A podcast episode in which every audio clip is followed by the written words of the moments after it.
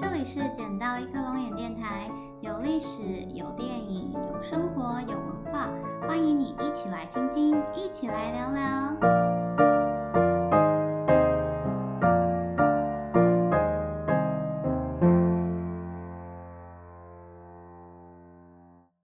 大家好，欢迎来到我们的第五集，好久不见的感觉哦。今天的单元是米国好风光，主题是纽约与九一一。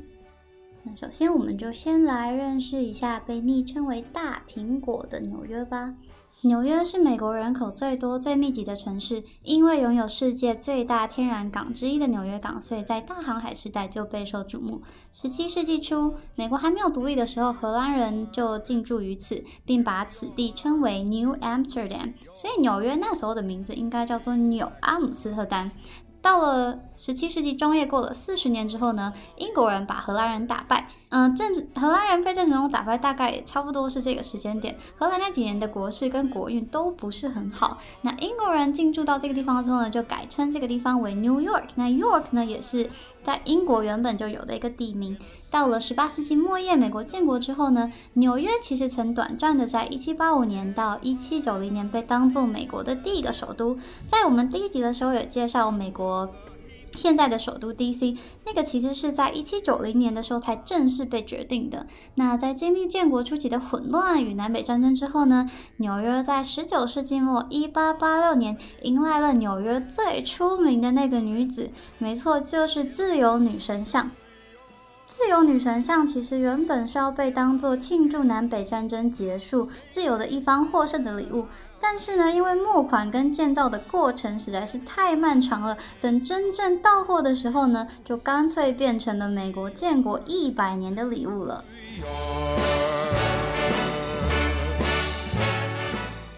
纽约总共有五个行政区，位于曼哈顿岛上的 Holland 跟 Manhattan，还有东边的 Brooklyn，还有 Queens，还有另外一个是西边大家比较没有听过的 Staten Island。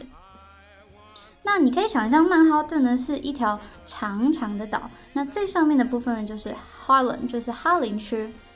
那在二十世纪初期呢，这是非裔美国人的一个梦想的国度，那也是黑人文化在一九二零年代呢大名大放的一个场地。呃，当时被称为哈林的文化复兴。那纽约呢，也在这个时期逐渐变成爵士的圣地，因为其实原本比较好的爵士乐手都是在美国的南方。那现在呢，在纽约市中心呢，能仍然可以找到许多历史非常悠久的爵士俱乐部。那再往下一点的中间的部分呢，可以分为上西区、中央公园，还有上东区。不知道大家有没有听过上东区的贵妇？没错，就是这个地方。那在上东区呢，你也可以找到非常出名的大都会博物馆。那从中央公园再往下一点呢，就是 Midtown Manhattan。那这边呢，基本上就是观光最精华的地带，像是嗯 Times Square 时代广场，然后 Broadway 百老汇，还有 High Line 天空线步道，还有 Chelsea Market 雀儿喜市场等比较主要、大家比较熟悉的景点呢，基本上都在这边。刚刚讲到的这几个景点，我都有去过。嗯，我觉得 Times Square 真的是一个很纽约的地方，就是它四面八方都有，就是好几层楼高的荧幕。然后，即便你是晚上去，还是跟白天一样，就是非常非常的亮，这样子。这是一个非常繁华市侩的地方，应该这样说吗？但是我们在 Times Square 有一个非常不好的经验。嗯，当时呢，因为快要接近跨年，所以人非常非常的多。那我觉得大家一定要注意安全，就是有一些是穿着娃娃装或是比较奇怪衣服，然后一直问你要不要拍照，但你拍完照之后，他就会跟你要钱，这个是比较明显。那我们遇到的是更可怕的，就是突然有一个黑人，他就拿一个 CD，然后就说哦这是免费，这是免费的，然后要送给我们。然后我们当时一时还反应不过来，他就突然问龙眼说，呃你叫什么名字？然后他就就也傻傻的跟他说了，他说了之后呢，那个黑人就在这个 CD 上签名，然后就硬塞给。硬塞给龙眼，然后说哦，那虽然是免费的，可就是你要 donate 我这样子，那我们就不要啊，我们就说哦，不要不要，那还给你。然后这时候突然就是有两大同伙，就也是人高马大的黑人，然后突然就是把我们团团围住，然后我们就一直不要，就是很想要逃跑。然后这时候其中一个黑人还非常用力的撞了一下龙眼的肚子，嗯，我觉得真的是还蛮可怕的，嗯，所以我觉得大家如果要去的话，一定还是要小心安全。那 Broadway 大家比较熟悉的戏码，可能像是猫啊，像狮子王啊，像悲惨世界啊，或是像 Mr. Hyde，不是 Doctor Jekyll，呃，变身怪医。但我今天要推荐给大家呢，是一出叫做 Sleep No More 的，也不是音乐剧，就是剧。那它这一整出戏里面呢，演员是没有任何一句台词的。而且呢，它的场地不是在一个单一的舞台上，而是在一整栋大楼。然后就是你只能选一个角色，跟着他整栋大楼跑来跑去。它每一层楼呢是不一样的布景。那这出戏呢，在同一个晚上，它会重复三次，所以你这三次呢，你可以挑不一样的人跟着他跑，那你就可以看见故事不一样的支线的发展。我觉得这个构想真的非常非常的有趣。嗯，但是我觉得大家去之前呢，一定要做一些功课，不然你真的会。嗯，看不懂他到底在做什么。那这出戏呢的剧本呢是改编自莎士比亚的《马克白》。嗯，我觉得这跟我以往看过的音乐剧都非常非常的不一样。但是跑三个小时真的会非常非常累。我建议大家，强烈建议大家一定要去看，并且一定要穿一双非常舒服的鞋子。其他比较新兴的景点，例如说，嗯，The Vessel。是去年的二零一九年三月才开放的。那 The Vessel 它是一个非常造型特殊的建筑物，它其实是一个镂空的，然后它就像是一圈一圈的楼梯这样堆积起来。那它的形状呢，很像蜂窝。那网络上也有很多人把它昵称为沙威玛。那这个建筑物呢，本身是免费的，但是你会需要先上网预定，因为它每个时段呢是有限制的人数的。那我觉得这个地点，这个建筑物其实非常的简单，但是非常的好拍。呃，我们在这个地方大概停留了有一个多小时吧。那你看完 The Vessel 之后呢，可以顺着了 High Line，嗯，纽约的空中铁道公园，这样一路散步到 Chelsea Market。那 Chelsea Market 呢，也是一个非常历史悠久的嗯室内市场，它是在一八九零年代的时候就建造的，嗯。我觉得 High Line 也是我蛮推荐的一个景点。那 High Line 呢，它原本呢是纽约的旧的铁道，那现在就变成有点像是空中廊道。那我觉得很特别的是，它除了旁边就是像公园一样绿叶扶疏之外，你会有一个感觉是你好像在这个巨大的纽约水泥丛林里面散步的感觉。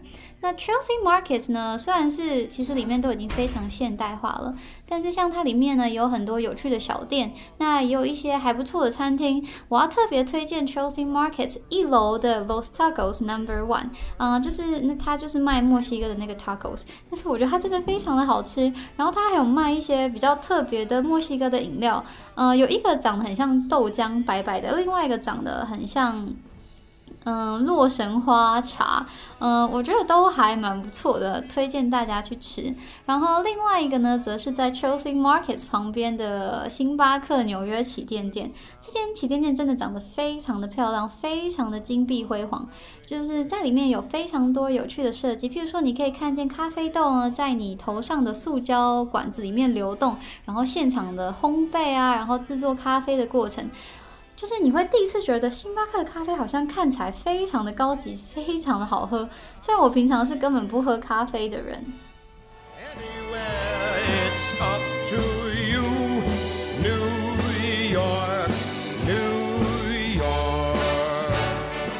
纽约的地铁呢也是非常之可怕，非常之惊悚，大概就是跟巴黎不相上下，就是好像在任何一个角落，你就可以感受到尿骚味阵阵的传出，然后像漏水啊，感觉天花板快要掉下来啊，然后瓷砖都发霉啊、发黑啊、生锈啊，然后地板上可能粘着，感觉好像比阿妈年纪还要大的口香糖，然后都发黑一块一块粘在地上这样子。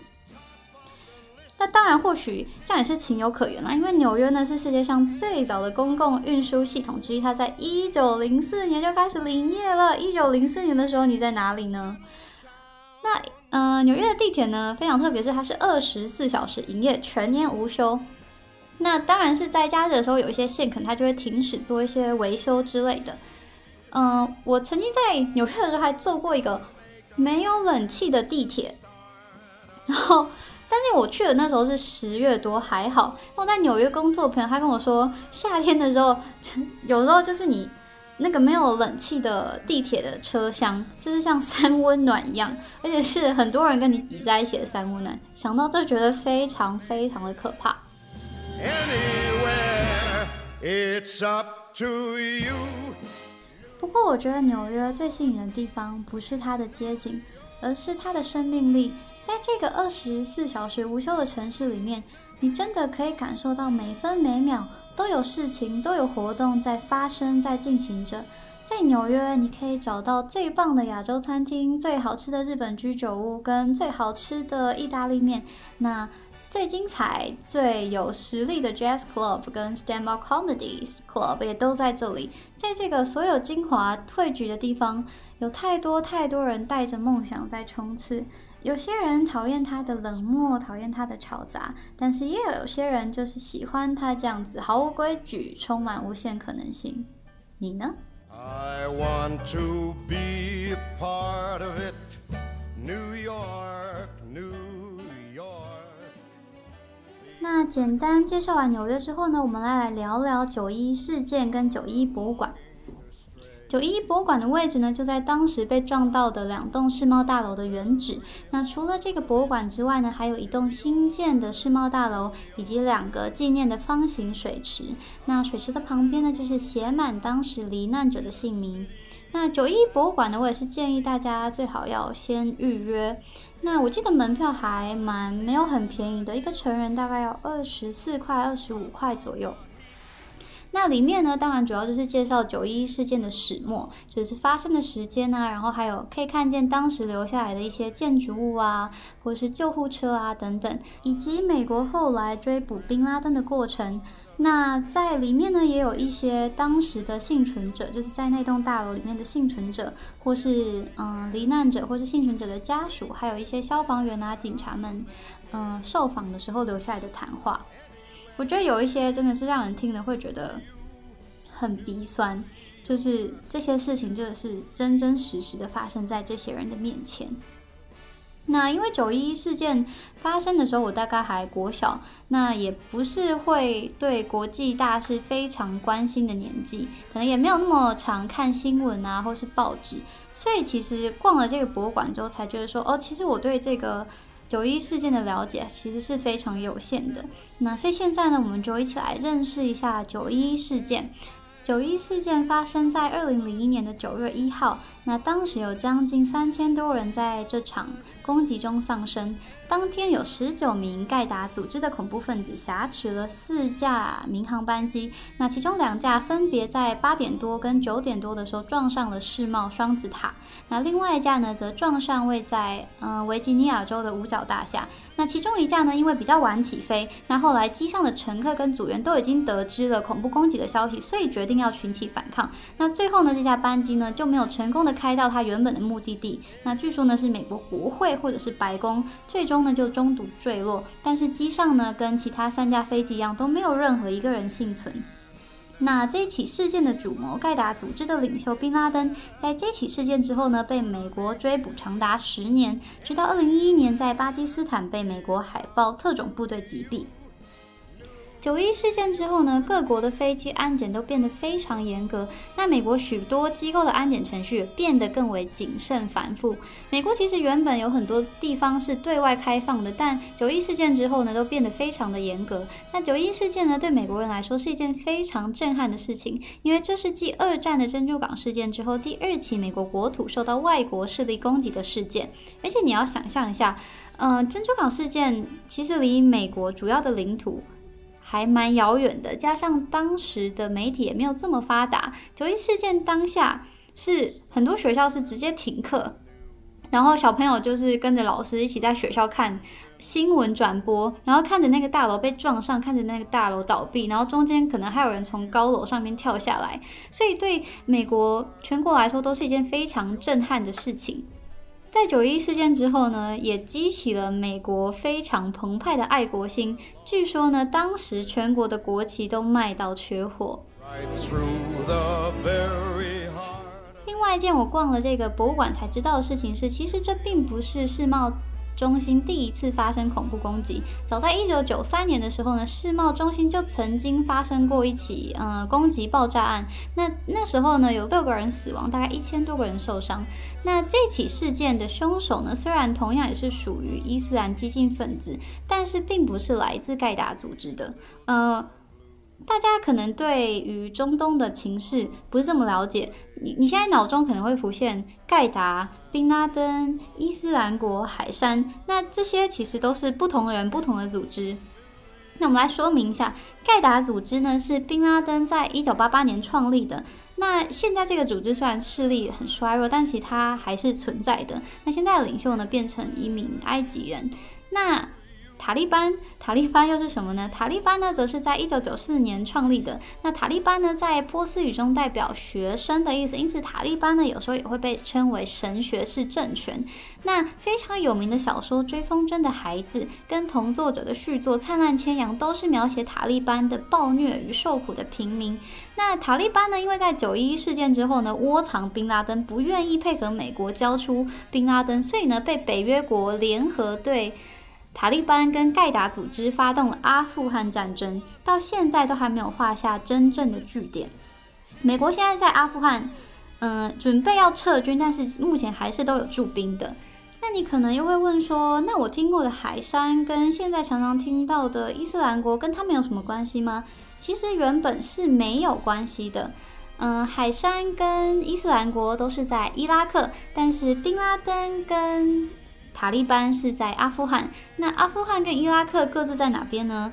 你们可以想象一个躺着的椭圆形，长长大大的椭圆形，这个就是伊朗。那阿富汗呢，在伊朗的右边；那伊拉克呢，在伊朗的左边。那宾拉登跟塔利班在阿富汗，那海山跟伊斯兰国在伊拉克。那美国呢？自从一九九零年的海湾战争开始，或是甚至是更早的两伊战争，就一直被中东国家视为主要的外来敌人。二零零三年伊拉克战争，海山被处死。那美军呢，在二零一一年正式撤军伊拉克。二零一四年呢，伊斯兰国又崛起，控制了伊拉克跟叙利亚的一带，所以这这几年来才会有这么多叙利亚的难民。那美国呢，在去年二零一九年底的时候呢，宣布。呃，消灭了伊斯兰国的领袖，但这件事情呢，并没有实质的被解决。美国现在甚至为了不让伊斯兰国的势力扩张，跟塔利班进行有限度的合作。你可以想象一下，这一切是没有尽头的。也因为如此呢，九一一之后还有一项非常重要却看不见的改变，那就是穆斯林开始成为恐怖分子的一个代名词。许多在美国的穆斯林面临非常严重的歧视，很多甚至是在美国土生土长的穆斯林因为这样子而离开这个国家。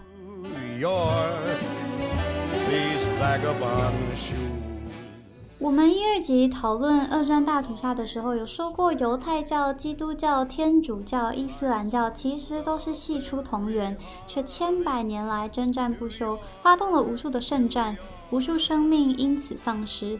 宗教的本意原本应该是带来心灵与世间的和平，回顾历史，却永远都反其道而行。这些神听起来是何其的荒谬跟讽刺。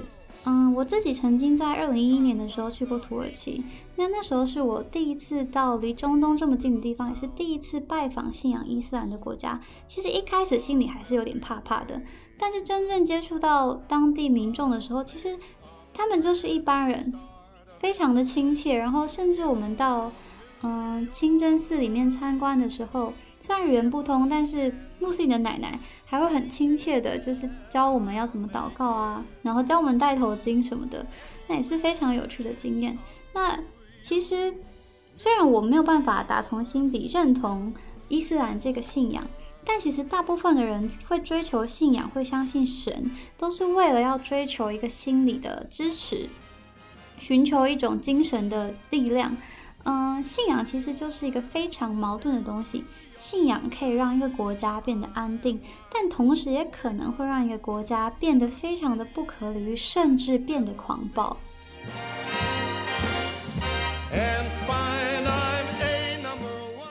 那最后呢，来跟大家介绍一些九一相关的电影。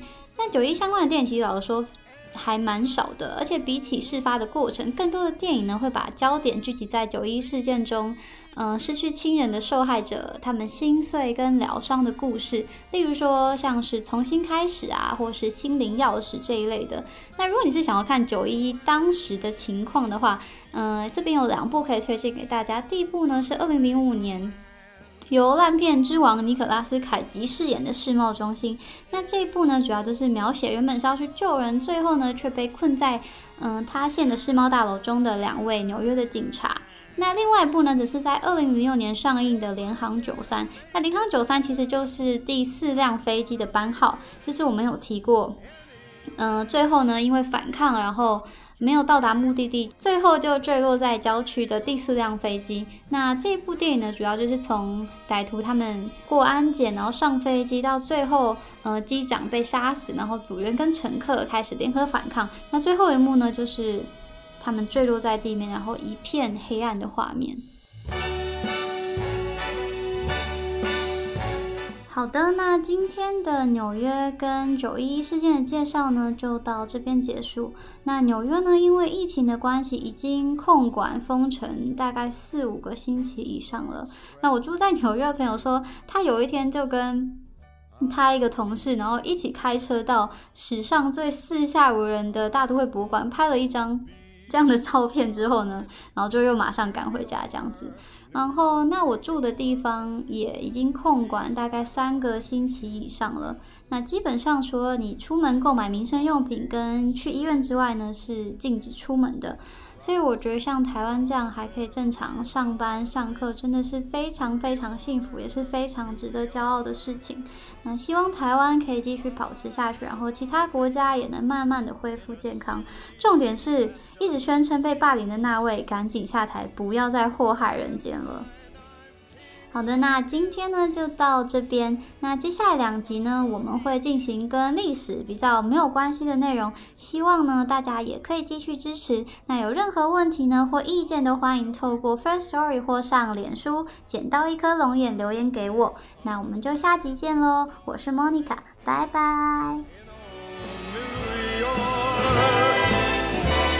If I can